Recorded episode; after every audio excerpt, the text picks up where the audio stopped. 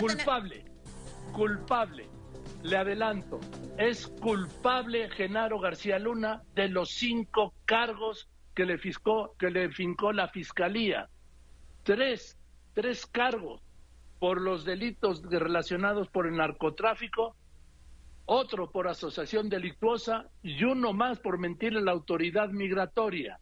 Genaro García Luna está siendo declarado en este momento culpable por los integrantes, unanimidad como le había dicho, del tribunal que atendió su juicio ahí en la Corte Este de Nueva York. Culpable Genaro García Luna. ¿Qué sigue ahora? Que el juez, que el juez le dicte sentencia. No hubo, pues no hubo dudas. Se hablaba de esta semana, se podría hablar de otra semana, no. Hoy es martes. Empezaron, de hecho, a deliberar brevemente el jueves. El viernes descansaron, el fin de semana descansaron, ayer lunes por ser feriado descansaron. Esta mañana se reunieron y cuando en México es la una de la tarde con 59 minutos, las dos de la tarde con 59 minutos en Nueva York, el jurado ha declarado culpable a Genaro García Luna de los cinco delitos que le imputó, repito, la Fiscalía Este de Nueva York. Estamos hablando de una Corte Federal, estamos hablando de un fiscal federal. Así, vamos a ver qué es lo que pasa, vamos a ver qué es lo que continúa. Continúa en automático, repito, que el juez le dé una sentencia por cada uno de los cinco cargos que le fue, por los que le fueron encontrados culpable por los integrantes del jurado. Cinco sentencias, cinco sentencias que sin duda se acumularán y que podrían llevar a Genaro García Luna, secretario de Seguridad Pública del gobierno federal de 2006 a 2012, en el gobierno de Felipe Calderón, a terminar su vida en la cárcel. Así de fuerte. Repito, Genaro García Luna ha sido declarado culpable en forma unánime, por supuesto, si no, no hubiera sido, eh, vamos, no hubiera veredicto, Genaro García Luna ha sido encontrado culpable por el jurado que atendió su caso en esta Corte Federal de Nueva York. Culpable de los cinco delitos. Continuamos. Núñez Luna, Genaro, el veredicto del jurado, culpable de los cinco cargos que le imputaron a García Luna. Te escucho. Así es, Joaquín, pues ya eh, se dio este veredicto tan esperado en la Corte de Brooklyn contra el exsecretario de Seguridad, Genaro García Luna. Y bueno, como tú lo dijiste muy bien, ya hay un veredicto. Y bueno, pues hay que tomar en cuenta que son cinco delitos, como bien lo dices, cuatro relacionados con narcotráfico y uno por mentir a autoridades migratorias cuando quiso llegar allá a Estados Unidos. Joaquín, eh, te comento que es cada uno de los cargos se presentan uno a uno, vamos, no se presentaron todos juntos, sino fue uno a uno. Hay que ver cuál es la, sentencia final de, de, la pena, pero te comento que se han dicho que pueden ser desde cinco años a cadena perpetua. Eh, otra de las cosas que, si tú me permites muy rápido, en virtud del tiempo en radio, eh, comentar y recordar al auditorio exactamente cuáles son las acusaciones directamente con el tráfico de drogas a las que los que se le imputan a Genaro García Luna participar en la dirección de una empresa criminal cuya actividad continúa hasta la actualidad, conspiración para la distribución de 5 kilogramos o más de cocaína, conspiración para la distribución y posesión de 5 kilogramos o más de cocaína con la intención de distribuirla en Estados Unidos y conspiración para la importación de la misma cantidad.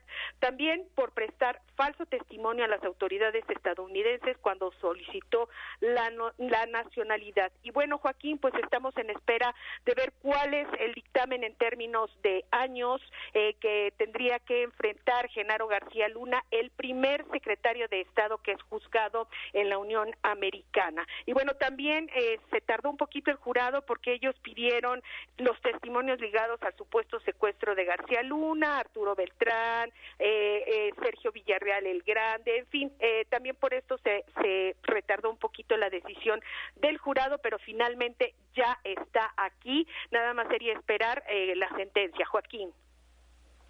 Mm, vamos a ver. El jurado, pues, por lo visto, no titubeó mucho. porque ayer no sesionó, de hecho empezaron a sesionar esta mañana, a deliberar, ¿no, Marina?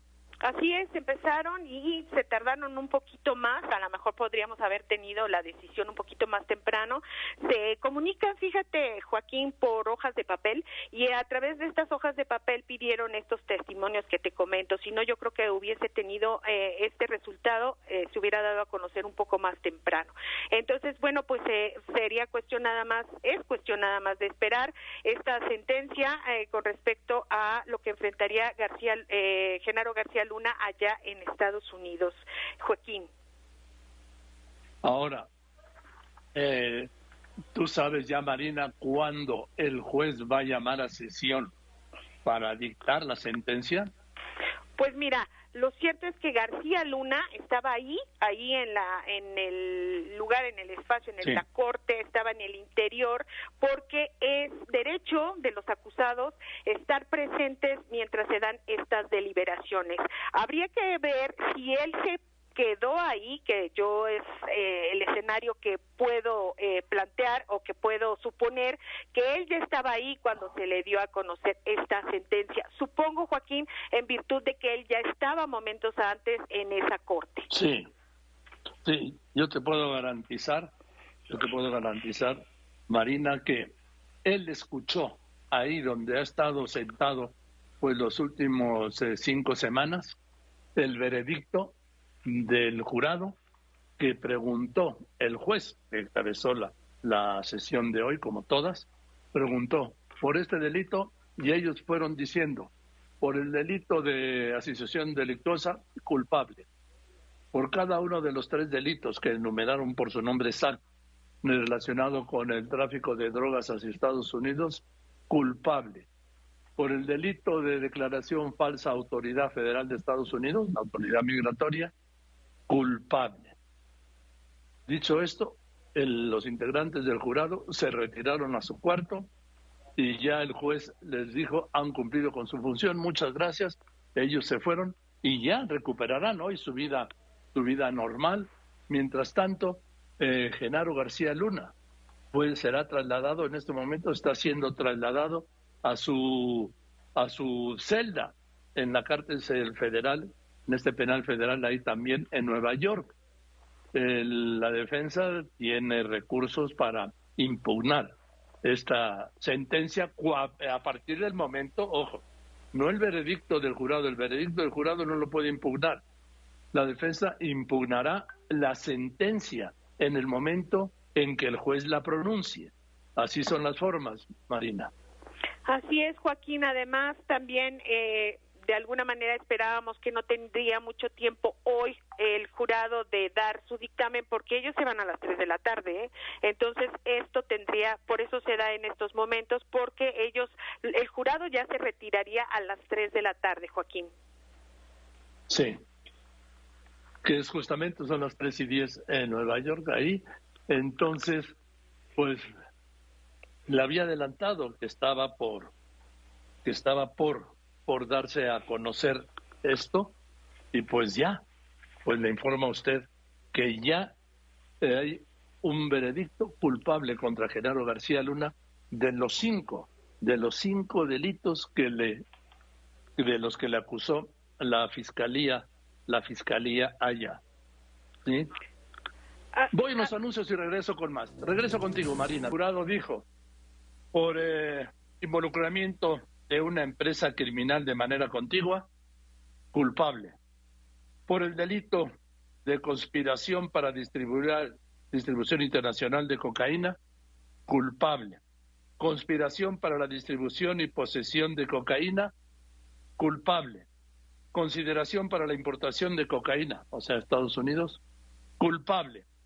Hacer una declaración falsa al Departamento de Homeland Security, culpable uno a uno.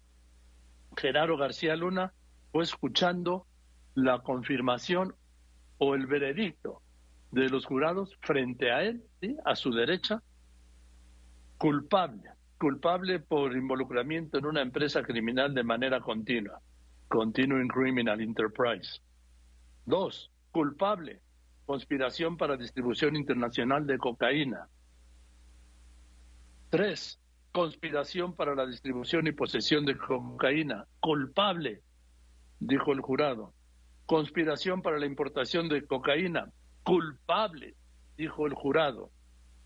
Hacer una declaración falsa al Departamento de Homeland Security, culpable, dijo el jurado. Esta fue de cuando lo detuvieron en Texas, cuando detuvieron en Texas a Genaro García Luna, le preguntaron los de Homeland Security si tenía alguna relación criminal. Y él, y dijo que no, que por supuesto que no. Ya en ese momento salen los abogados, están saliendo los abogados del, de la corte, están en la calle y en un momento le tendré lo que están diciendo, está dando una declaración. Marina, tú lo tienes, adelante. Eh, Joaquín, te comento que se tiene previsto que el próximo 5 de junio se dicte sentencia contra el exfuncionario mexicano. Insisto, habría que ver eh, cuánto eh, determina eh, este juzgado que hay que imponerle a este eh, otrora funcionario. El, eh, hay que recordar que el 9 de diciembre de 2019 Genaro García Luna fue arrestado arrestado en Dallas acusado de tener vínculos con el narcotráfico. Estamos en espera precisamente de lo que digan en estos momentos, pues también la defensa, porque eh, habría que recordar que con lo que tú muy bien dijiste, Joaquín, que se dicte sentencia contra el exfuncionario es hasta entonces cuando la defensa podría tomar una determinación sobre eh, pues impugnar esta decisión del jurado. Joaquín, parte de lo que está ocurriendo en estos momentos. Gracias. Gracias, Marina Núñez. Bueno, pues si nos vamos, si nos vamos para atrás, en 2006, Genaro Luna empezó su carrera como integrante del CISEN. Agente del CISEN luego fue Luego fue con el gobierno del presidente Fox director de la AFI, aquella que quería convertir en el FBI mexicano. Luego Felipe Calderón lo nombró candidato, perdón, eh, lo nombró secretario de Seguridad Pública. En 2009 se creó la Policía Federal Preventiva, lo que era la Policía Federal o la Policía Preventiva Federal, sí, y bajo el mando de García Luna, pero él, él como él como secretario de Seguridad Pública. En 2012 García Luna dejó su cargo al final del mandato de Felipe Calderón, ¿sí? En 2019 fue detenido en Texas, ¿sí? Acusado de recibir sobornos de los cárteles de drogas durante su mandato como secretario de Seguridad Pública de 2006 a 2012. En 2020, fíjense, lo tuvieron en 2019, en 2020 se declaró inocente de los cargos en su contra ante una corte de Nueva York. En 2021, el juicio, el juicio continuó en la corte de Nueva York, donde se le acusó ya formalmente de conspiración para distribuir cocaína y metanfetaminas, así como por señalamientos relacionados con el lavado de dinero.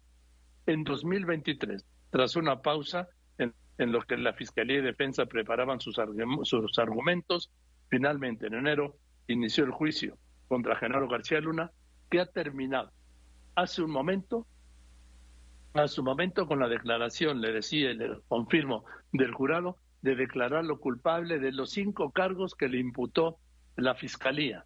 Ahora, el 27 de junio a las 11 de la mañana, 27 de junio a las 11 de la mañana, el juez Kogan dará a conocer cuál es la sentencia por cada uno de los delitos.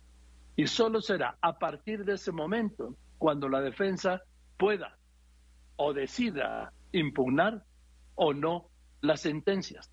Los veredictos no, las sentencias.